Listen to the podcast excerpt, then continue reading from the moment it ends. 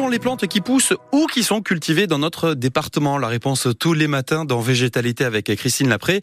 On s'intéresse à l'origan ce matin. Alors je sais pas pour vous, mais moi, quand je le sens en cuisine, euh, c'est qu'il y a sans doute une bonne pizza dans les parages.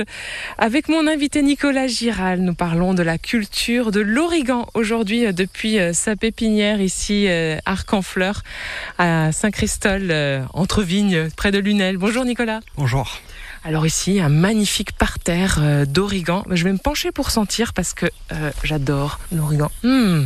Il y a une différence entre l'origan et la, et la marjolaine, Nicolas? Alors la marjolaine est une plante annuelle qui va faire son cycle sur une année, c'est-à-dire qu'elle va fleurir et elle va mourir alors que l'origan est une plante vivace que l'on retrouve dans la nature vers chez nous et qui est très résistante. Donc l'origan est à privilégier sur la marjolaine oui, tout à fait. Euh, vous pouvez planter de l'origan dans vos massifs euh, sans souci et vous le garderez de longues années. Prévoyez environ 50 euh, cm de diamètre. Alors celui-ci est un petit peu plus grand parce qu'il est, il est quand même assez. Il est content celui-là. Ouais, il se plaît bien et puis il a quelques années.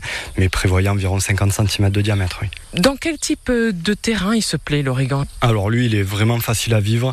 Vous pouvez le planter soit au soleil, soit à la mi-ombre, dans un sol assez drainé.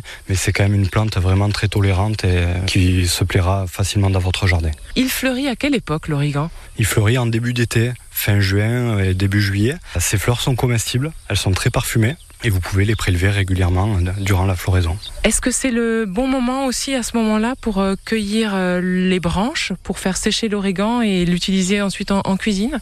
Oui, c'est euh, une période où les feuilles sont très parfumées.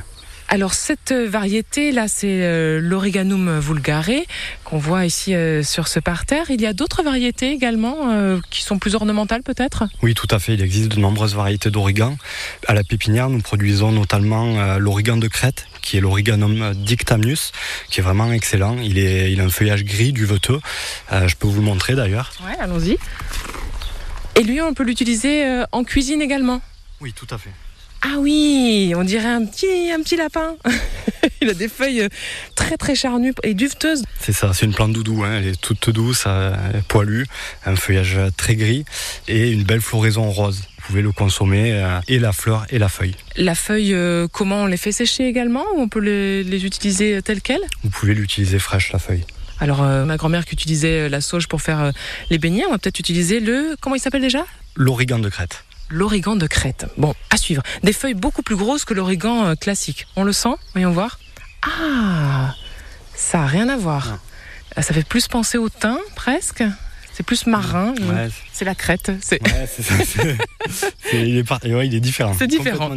À, venir, très, parfumé et, très puissant. À venir explorer donc euh, ici à la pépinière Arc en Fleur où nous sommes euh, aujourd'hui avec euh, Nicolas Giral. Merci beaucoup pour vos conseils, Nicolas. Merci, à bientôt. À bientôt.